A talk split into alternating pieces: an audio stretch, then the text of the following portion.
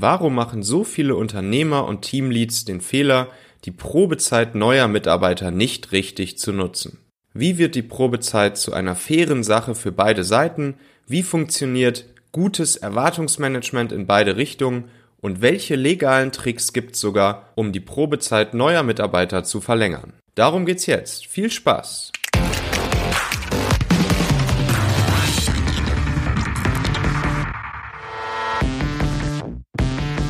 Hallo, das ist eine neue Folge des Talente Podcasts. Ich bin Michael Assauer und ich möchte dir dabei helfen, die besten Leute für dein Unternehmen, für dein Team zu finden, sie gut zu führen und sie lange zu binden.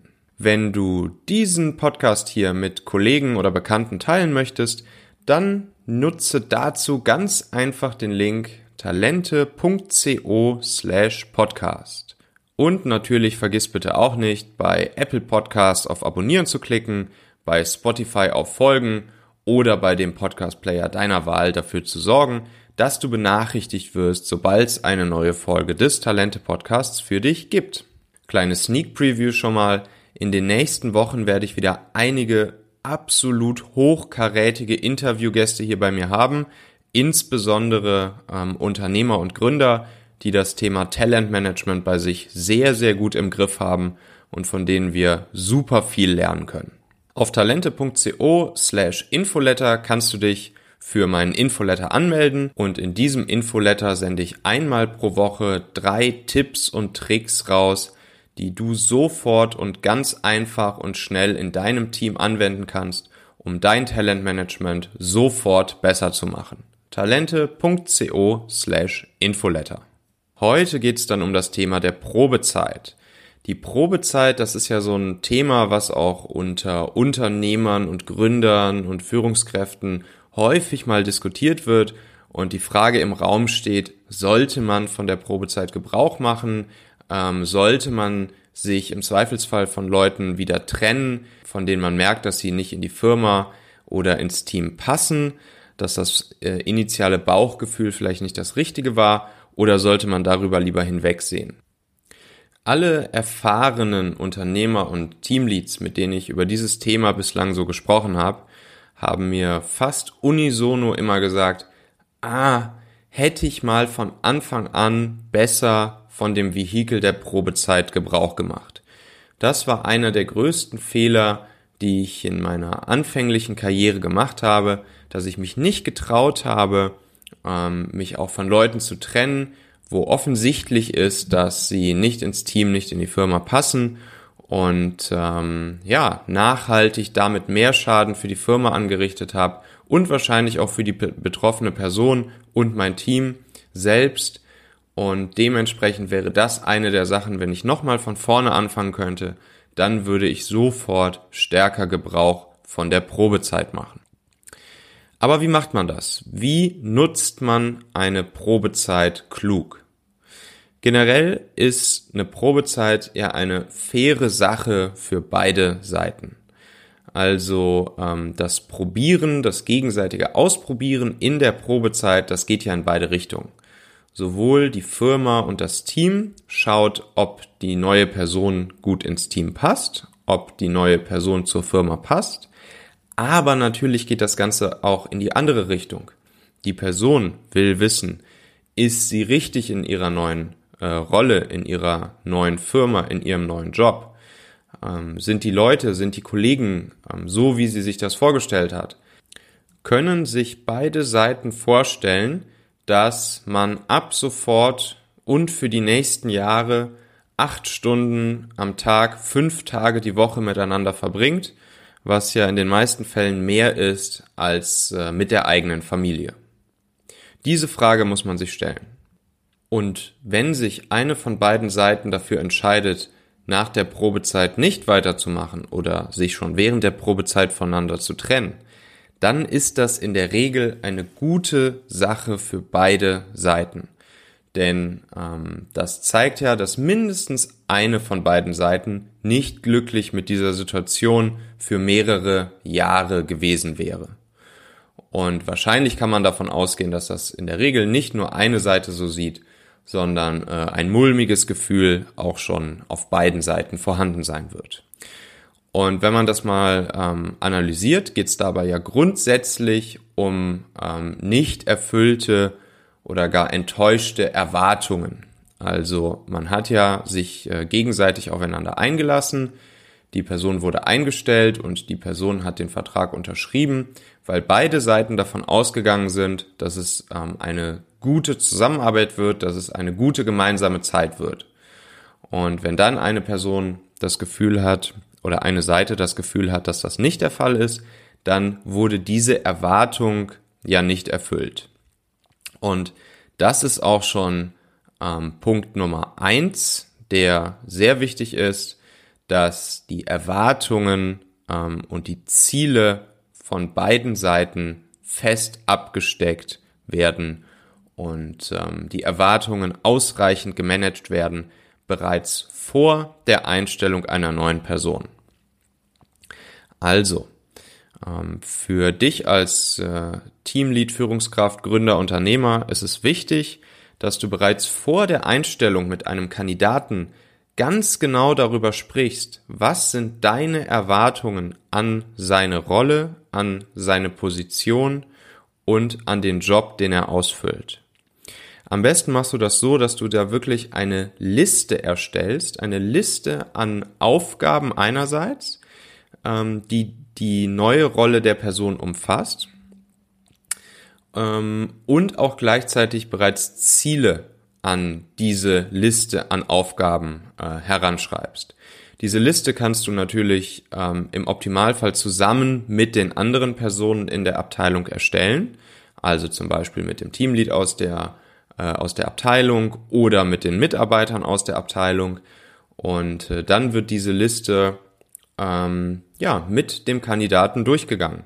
Du wirst also vor der Einstellung, bereits während der Bewerbungsgespräche, während des Kennenlernens, wirst du mit der Person diese Liste durchgehen und jeden einzelnen Punkt, jede einzelne Aufgabe sowie auch ein Ziel, welches abgesteckt ist und ähm, auf zum Beispiel zwei Wochen, acht Wochen, zwölf Wochen, 16 Wochen nach Beginn ähm, des Arbeitsverhältnisses äh, abgesteckt ist, wirst du durchgehen. Und wenn du diese Liste mit dem Kandidaten durchgehst, dann wirst du schon automatisch merken, hm, fühlt diese Person sich wohl mit dem, was da steht, wie reagiert die Person auf das, was da steht.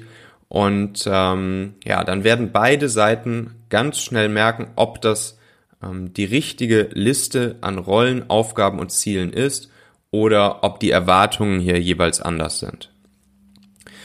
Und ähm, dann äh, Schritt Nummer zwei. Sobald die Probezeit, sobald das Arbeitsverhältnis begonnen hat, ist es natürlich auch wichtig, auf diese Ziele, die ihr euch gesteckt habt, auf zwei Wochen, acht Wochen, zwölf Wochen, 16 Wochen nach Beginn des Arbeitsverhältnisses, ähm, regelmäßig einzuchecken und zu schauen, wo steht ihr? Ähm, wurden diese Ziele ähm, wie vereinbart erreicht? Oder wurden sie nicht erreicht? Wenn sie nicht erreicht wurden, woran lag's? Was ist das Problem? Fühlt die Person sich äh, möglicherweise in der Rolle, in der Aufgabe nicht wohl? Gibt es irgendwelche ähm, externen Faktoren, die die Person daran hindern, die Aufgabe gut zu erledigen und wo du dann als Führungskraft dafür zuständig bist, diese externen Faktoren, ähm, diese externen Störfaktoren zu beseitigen? Oder woran liegt's? Und hier kommt dann Schritt Nummer drei ins Spiel, nämlich das problemorientierte Gespräch Nummer eins und das problemorientierte Gespräch Nummer zwei. Wenn du merkst, dass eine Person mit der Liste der Aufgaben und der Ziele nicht zurechtkommt und ähm, beides nicht wirklich erreicht, dann ist es an dir, im problemorientierten Gespräch Nummer eins mit der Person ganz klar wieder diese Liste durchzugehen und darüber zu sprechen, was los ist, warum ähm, die Erwartungen hier nicht erfüllt werden und der Person auch bereits ganz klar zu kommunizieren, du, wir sind hier in der Probezeit und wir haben vorher über diese Liste an Aufgaben und Zielen hier gesprochen. Wir haben uns darauf committed Und wenn wir jetzt merken, dass es vielleicht doch nicht das Richtige war, dann müssen wir von unserer Probezeit Gebrauch machen. Dann müssen wir uns wieder voneinander trennen. Und das wird am Ende besser für uns beide sein. Das wird am Ende besser für beide Seiten sein. Und jetzt geben wir uns nochmal vier Wochen und dann haben wir das problemorientierte Gespräch Nummer zwei. Und in diesem problemorientierten Gespräch Nummer zwei entscheiden wir dann gemeinsam, ob wir uns wieder voneinander trennen oder ob wir weitermachen. So kriegst du auch hier wieder perfektes Erwartungsmanagement hin. Dass du der Person frühzeitig sagst, hey, das hier ist unsere Liste, darauf haben wir uns geeinigt, das wollen wir gemeinsam erreichen. Und wenn einer von uns beiden das Gefühl hat, dass Erwartungen nicht erfüllt werden, dann sollten wir äh, von der Probezeit Gebrauch machen, uns wieder voneinander trennen und äh, das auch als natürlichen Mechanismus ansehen. Ganz unemotional als natürliches Vehikel der Probezeit. So, und als dritten Punkt möchte ich noch auf zwei eher rechtliche Tricks hinweisen, die du nutzen kannst, um die Probezeit klug zu nutzen. Denn ähm, es ist so, dass eine Probezeit nicht sechs Monate betragen muss. Das wird häufig so ein bisschen verwechselt, weil nach sechs Monaten ähm, die gesetzlichen Kündigungsschutzregeln einsetzen. Das heißt aber noch lange nicht, dass eine Probezeit im Arbeitsvertrag auch sechs Monate betragen muss. Und es kann sehr klug sein, eine kürzere Probezeit im Arbeitsvertrag zu vereinbaren. Wenn du jetzt zum Beispiel mit einem Mitarbeiter nur drei Monate äh, Probezeit in den Arbeitsvertrag hereinschreibst, dann kannst du nach diesen drei Monaten äh, beobachten, wie sich die Person verhält, wenn er vermeintlich aus der Probezeit raus ist, wenn die Probezeit vorüber ist. Und so kriegst du schon nach drei Monaten ein besseres Gefühl dafür, was du zu erwarten hast, wenn die Probezeit für die Person vorbei ist. Denn das ist ja so eine Frage, die man sich häufig stellt. Das kenne ich aus meiner eigenen äh, Erfahrung und das äh, gebe ich auch ganz ehrlich zu. Ähm, strengt diese Person sich jetzt in der Probezeit besonders an? Wird sie äh, genau so auch weiter agieren, wenn die Probezeit vorbei ist?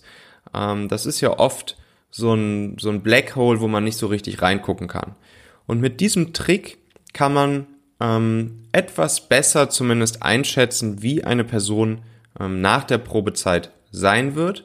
Und wenn man jetzt eine kürzere Probezeit vereinbart als sechs Monate, dann hat man noch genau diesen Zeitraum zwischen Ende der Probezeit und Beginn der Kündigungsschutzgesetze, wo man sich auch wieder schneller voneinander trennen kann, falls es nötig wird. Und dann habe ich noch einen zweiten Legal Hack sozusagen im Gepäck, den du nutzen kannst, um die Probezeit von neuen Mitarbeitern wirksam zu verlängern. Ähm, was du machen kannst, ist, dass du ähm, vor Ablauf der sechs Monate einen Aufhebungsvertrag für den Arbeitsvertrag anbietest. Das bedeutet, du sprichst sozusagen eine Kündigung aus mit überschießender Kündigungsfrist.